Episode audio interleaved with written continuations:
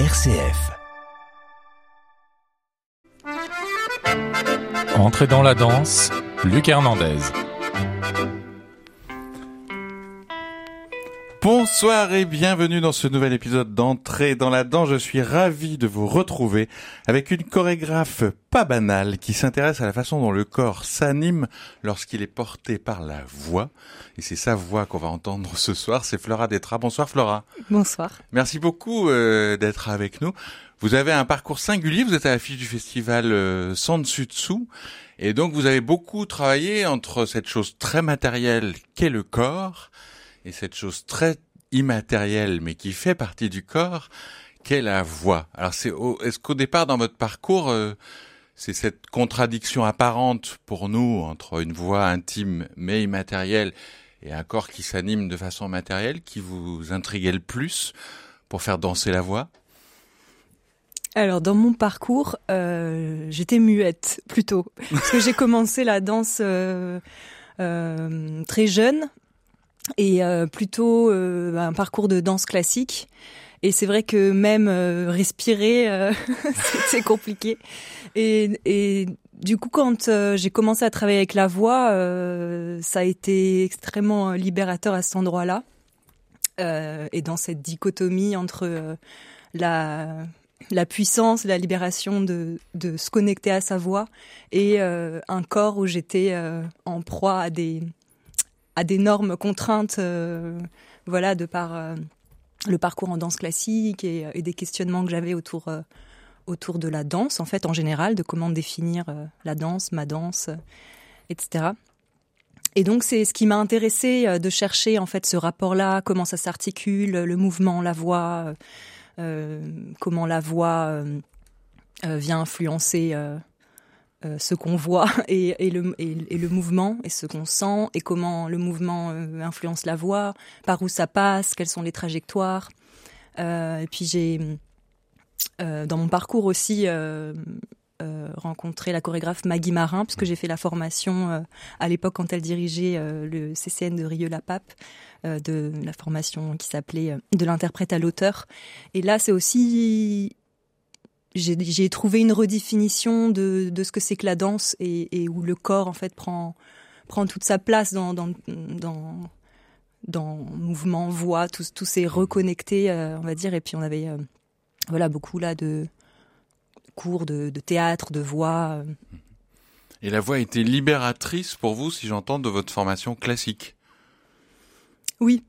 Euh... Parce qu'elle elle fait peur euh, aussi à certains danseurs parfois, où on peut ne pas en avoir besoin. Chez vous, c'était l'inverse, c'est plutôt une rencontre euh, libératrice. Oui, une, une, une connexion à, à l'intimité aussi, à une, à une intimité... Euh j'ai l'impression que à un, à un, certain moment de ma vie, j'ai eu plus de, j'étais attirée par ça aussi parce que j'avais plus de plaisir à, à, utiliser la voix, à faire vibrer la voix, euh, qu'à danser. Enfin, il y a eu un moment où euh, euh, j'ai l'impression que, bon, voilà, du parcours de classique, mais aussi de de filles, de femmes. Je pense que j'étais prise dans, ouais, dans, dans des carcans qui qui de, de, de, de code de comportement, de, de, de code de d'attitude, de lié, lié au lié au corps euh, et à, et à l'apparence et mmh. et où et où là où je trouvais un refuge dans la voix, enfin où je trouve un refuge dans la voix et, et d'aller euh, se connecter à ça. Oui, je dirais que c'est libérateur, c'est fort, c'est fort, c'est puissant. Alors on vous retrouve, je disais, à l'affiche euh, du festival Sud-Sud avec un spectacle qui s'appelle Glotti, mais vous étiez déjà à la Biennale de la danse euh, précédente. Alors je vais essayer de bien bien prononcer le spectacle s'appelle Mute Maker. C'est mm -hmm. comme ça qu'on disait.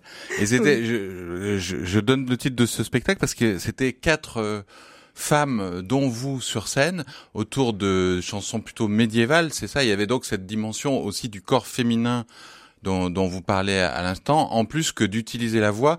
Alors là, de façon aussi chantée, parce que c'est pas nécessairement chanter, votre, vous la faites vibrer de toutes les façons. Oui, c'est vrai. J'explore je, je, toute la palette de la voix, du bruit. Euh des borborigmes euh, au, bah, au chant aussi, euh, mais euh, et, et, au cri. pour mon prochain projet.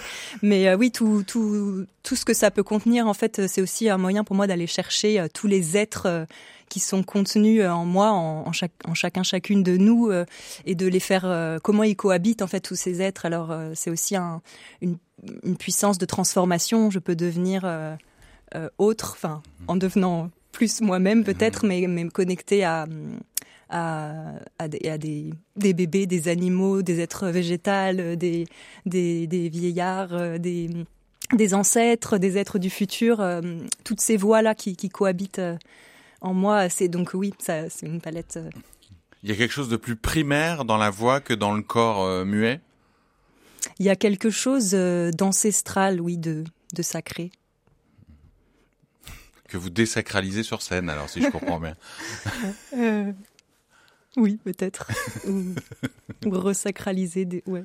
En tout cas, Parce que dans la dans la présentation de votre de votre, donc, de votre nouveau spectacle Glotti, c'est ce que c'est ce que je lisais, c'est qu'il y a aussi une dimension surnaturelle. Si je vais comprendre, on est un peu comme dans une glotte et dans une grotte à la fois, ça, on est dans une gorge mm, dans laquelle se passe donc tout ce que vous nous dites là, c'est-à-dire les borgborines, tout, euh, beaucoup de sons euh, différents, et en même temps, il y a une dimension euh, fantastique aussi dans votre spectacle.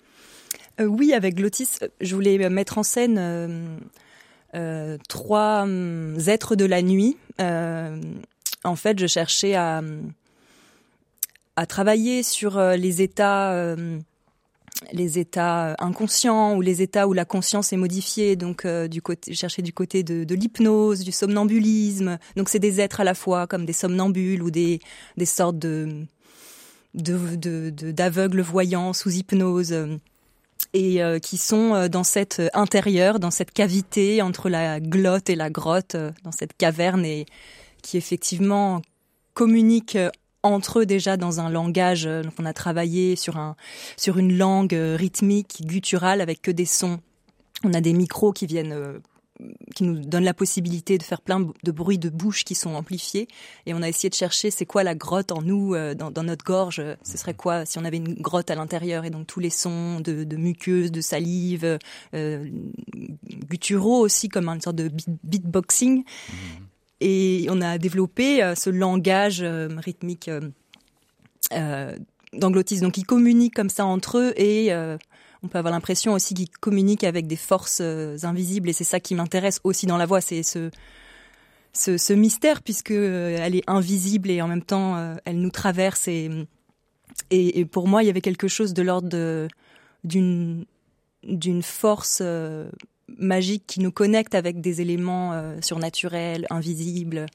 Et donc ils évoluent, oui, dans cette euh, glotte grotte et en proie à des, à des visions et alors vous parlez de la formation euh, interprète-auteur que vous avez fait chez Maggie Marin. Vous interprétez toujours ici avec deux compères, mais vous interprétez aussi toujours vos spectacles. Du fait de cette dimension particulièrement intime de la voix pour aller chercher euh, cette dimension plus archaïque. Comment vous travaillez sur scène euh, La voix se travaille en même temps que le reste du corps ou comment est-ce qu'elle est travaillée de la même façon que le corps dansé muet? Euh, oui, elle se travaille en parallèle, en même temps, parfois de manière dissociée. j'ai, mon premier solo, c'est c'est un solo presque de ventriloquie où je dissocie ce qu'on entend et ce qu'on voit, donc euh, toutes les toutes les figures que j'incarne et, et, toute la tout le paysage vocal, Toutougouri euh, sont dissociés. Donc là, j'ai vraiment travaillé deux partitions parallèles. Euh, pour Glottis, euh, on a travaillé, oui, par moment on s'attache que à travailler la voix, par moment que le corps, et puis on les met ensemble et on voit ce que ça donne. Par moment, c'est à partir de la voix, par exemple, là dans ma prochaine pièce sur le sur le cri, euh, ce qui m'intéresse c'est ça aussi, c'est de comment euh, ce cri vient déformer le corps, euh, le distordre et donc faire apparaître un mouvement à partir de de ce de cette voix criée par exemple. Enfin, oui, c'est un peu je prends un peu la chose par tous ces tous ces angles.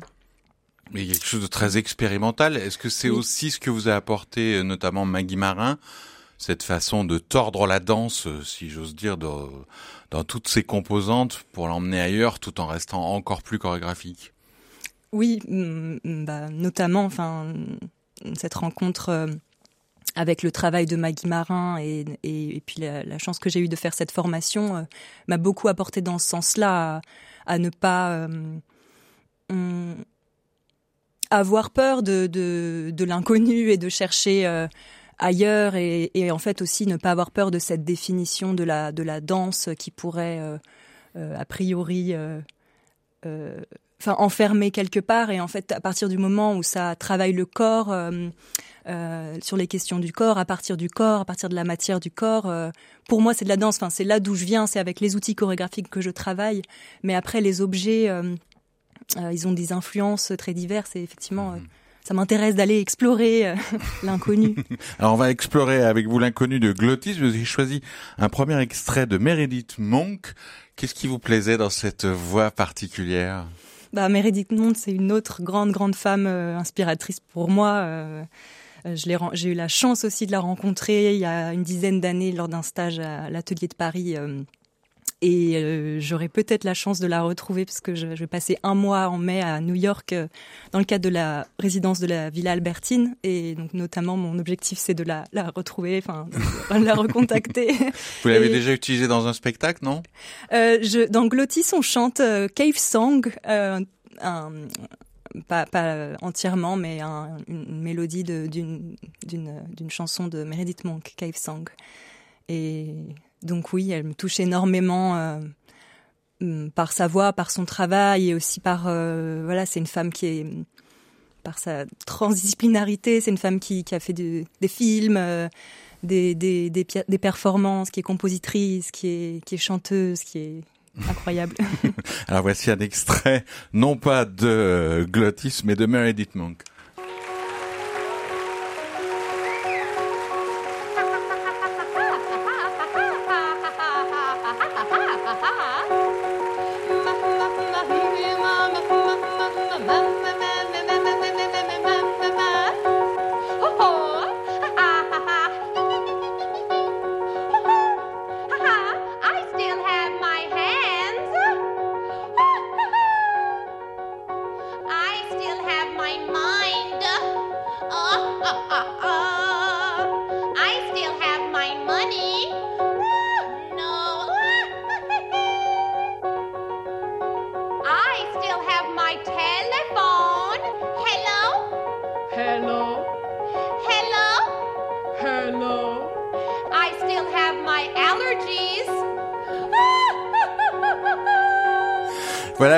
Rieuse et joyeuse de Meredith Monk pour mon invité euh, Flora Detra. Donc on entendra un petit peu dans le spectacle Glottis. Alors je l'ai pas dit, mais c'est le mardi 28 février au théâtre de la Croix-Rousse, même si c'est dans le cadre du festival Santsu euh, de la Maison de la Danse. Est-ce que il euh, y, a des voix qui rient, il y a les Borg Boring, vous nous disiez, que c'est une voix surtout chantée. Est-ce que vous autorisez le dialogue ou justement pas du tout? C'est une voix euh, uniquement primaire, si j'ose dire.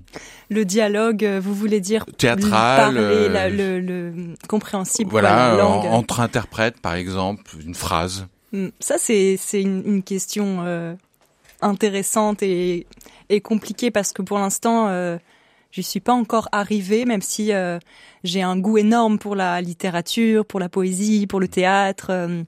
J'adore la langue, le langage, mais hmm, dans ma recherche, comme j'ai toujours euh, cherché cet endroit où la voix connecte euh, euh un niveau profond et un niveau d'émotion, euh, je suis allée chercher plutôt ces voix ancestrales, comme je les appelle, ou donc hors du langage rationnel, hors du langage de la civilisation, du langage comme avant ou en dessous ou après donc toutes ces voix plutôt, euh, voilà, rire, pleurs, borborigme, cri, mais c'est quelque, quelque chose qui m'intéresse.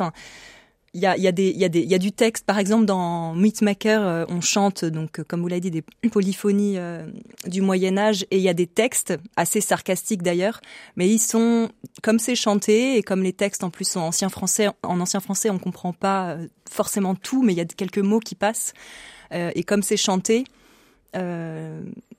pour moi, voilà, on, je reste dans euh, ce niveau de, de, dialogue et de partage avec le public euh, au plan euh, émotionnel et vibratoire. Et j'aimerais beaucoup, c'est un challenge, c'est un, un, défi pour moi d'arriver à aussi au mot Euh, voilà, peut-être. Euh. Mais ça serait enfin, paradoxalement pour nous, ça serait plus difficile pour vous d'avoir un dialogue. On recevait Hélène Irachet, par exemple, le, le, mois dernier, qui elle fait des dialogues à la Jacqueline Maillan, tout en étant dans le burlesque. Pour vous, paradoxalement, d'avoir une parole formulée, ça serait plus compliqué en tant que danseuse chorégraphe. Oui, c'est c'est pour moi c'est plus c'est plus compliqué euh, parce que tout de suite j'ai la sensation euh, d'être sur un plan intelligible euh, qui réduit enfin ou qui enlève hmm.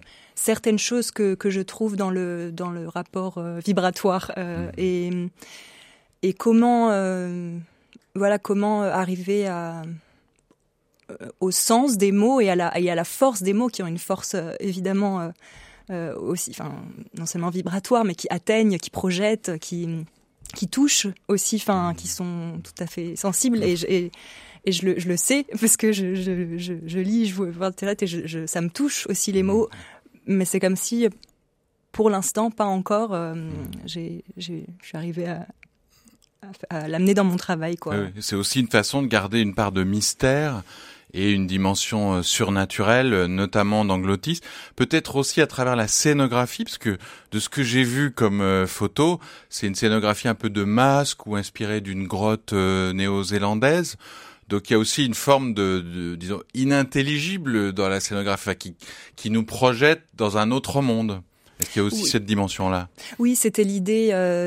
c'est donc Camille Lacroix qui a conçu la scénographie et qui est et qui c'est toujours l'idée de de, de de garder de pas aller dans un seul sens enfin de, de garder le euh, plusieurs sens et, et, la liberté aussi pour le pour le public pour euh, de de regarder avec son imaginaire mmh. avec son histoire euh, avec son expérience et donc la grotte de, de Glottis oui c'est Camille Lacroix qui a imaginé une grotte euh, glotte et donc euh, c'est à partir c'est d'inspiration de grotte euh, Waimoto effectivement en Nouvelle-Zélande où en fait elle a avec un une sorte de, fil de perles elle, ça forme une structure qui peut évoquer de la bave ou de la muqueuse ou l'intérieur d'une bouche mais aussi ces grottes ces stalactites voilà.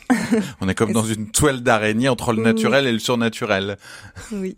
Et alors, qu'est-ce qui reste à la danse, euh, si j'ose dire, une fois qu'on a la voix et la scénographie euh, Comment vous bougez hein, tous les trois sur Glottis bah, la danse, elle est présente euh, tout le temps, partout. quand on quand on bouge déjà, quand on chante, on, on, on bouge à l'intérieur et ça et ça bouge, ça fait bouger l'extérieur. Mais dans Glottis, on a on est donc ces trois personnages, ces trois figures euh, sont à la fois euh, ils ont à la fois un caractère assez hiératique de, de statut, euh, puisqu'on a, je me suis inspirée d'un film de Jean Cocteau, Le Testament d'Orphée, où il a peint des grands yeux sur ses paupières. Donc, quand on a les yeux fermés, on les a en fait grands ouverts, c'est comme si on était tourné introspectivement vers notre inconscient et en même temps vers l'au-delà à regarder euh, d'autres dimensions. Et donc ces grands yeux nous donnent tout de suite une dimension de masque euh, et donc un corps assez dense comme ça, assez assez euh, statuaire euh, et et avec des jeux de regard. Donc il y a, y a ce regard-là et puis il y a le regard des yeux ouverts. Et en fait, on est ces personnages sont pris par ce qu'ils voient, par ces visions et donc là ils entrent dans des danses de d'êtres surnaturels, des danses d'oiseaux, des danses une danse de de cyborg, de, d'un, être futuriste, euh, une danse qui vient euh, d'un film de Métropolis de Fritz Lang, parce que je me suis mmh. beaucoup inspirée du cinéma surréaliste et expressionniste euh, du début du XXe siècle. Donc il y a toutes sortes de danses qui, correspondent en fait au moment de, de vision où, ils sont pris par ces par ces rêves, par ces visions, par et ça les amène à, à se transformer, à se métamorphoser par la danse. Hmm. Paradoxalement, c'est un spectacle très intime et sur des forces invisibles, mais c'est aussi un spectacle total euh, dans ce que vous nous dites, c'est-à-dire qu'une une scénographie, un imaginaire visuel qui se déploie, l'intimité de la voix est quelque chose de très dansé. Donc paradoxalement, vous faites une, c'est une sorte de, de comédie musicale de Borg-Borin, je sais pas comment dire. ouais, c'est vrai, il y a de ça. D'ailleurs, euh, je me suis pas mal aussi inspirée de, du cabaret ou de justement dans, dans ces films là des des années 30. Euh, il y a, y a beaucoup euh, ça, quoi, le, le cabaret, le, le- la comédie musicale. D'ailleurs, c'est des formes que j'adore parce qu'effectivement, elles contiennent à la fois une histoire, enfin, l'opéra même, à la fois une histoire, la musique, la danse, il y a tout. Enfin, c'est C'est un nouveau slap dance, je sais pas comment on dit. Et alors votre prochain spectacle que vous allez répéter avec Meredith Monk à New York pour la Biennale de la danse, ce sera quoi cette fois de plus expérimental encore, Flora? Ça s'appellera Hurlula. Et euh, donc c'est programme euh, hurler et ululer en même temps. euh. et euh, ouais, c'est un, un travail euh, sur le cri, euh, sur le sur le sur le jet, sur le jaillissement, sur euh, comment en fait ce- cette connexion avec ses forces intimes, cette puissance de l'intime, cette puissance émotionnelle amène à à faire déborder le corps, à à se libérer euh, des injonctions, à se libérer de codes, de bienséances. Et, hum, et je vais être accompagnée euh, au plateau par euh, un percussionniste qui s'appelle Léquanine et, et une, euh, une musicienne euh, électronique euh, et, et régisseuse son euh, Claire euh, Mailleux. Et ce sera pour septembre pour la nouvelle Biennale tout de la danse du nouveau directeur euh, Thiago Guedes que vous connaissez peut-être parce que vous êtes passé par le Portugal aussi dans votre formation, j'ai vu. Oui. Vous l'aviez déjà rencontré, euh, Thiago? Oui, je- je connaissais un peu Thiago. J'ai vécu 9 ans à Lisbonne euh, et donc j'ai j'ai connu Thiago quand il était directeur du théâtre Rivoli à Porto. Donc vous allez le retrouver à Lyon, là où vous étiez formé par Maggie Marin. Voilà. Ben, merci beaucoup Flora d'être venue euh, euh, dans, entrer dans la danse. Donc je rappelle que Glottis, on dit Glottis alors ou Glottis On dit Détra et Glottis, faut que je fasse Comme attention. On dit donc Glottis de Flora Détra le mardi 28 février. C'est au théâtre de la Croix-Rousse, donc dans le cadre du festival Santutsu, qui dure jusqu'au 12 mars. On avait eu aussi le plaisir de recevoir Léonie Ratchet euh, le mois dernier. Je vous renvoie à l'émission. Merci beaucoup et on se quitte avec un autre extrait que vous avez choisi qui résume très très bien votre spectacle, je trouve, qui s'appelle D'un feu secret. C'est de. Cécile McLovin. Merci pour votre feu secret, Flora. Merci Très belle fin de soirée à toutes et à tous.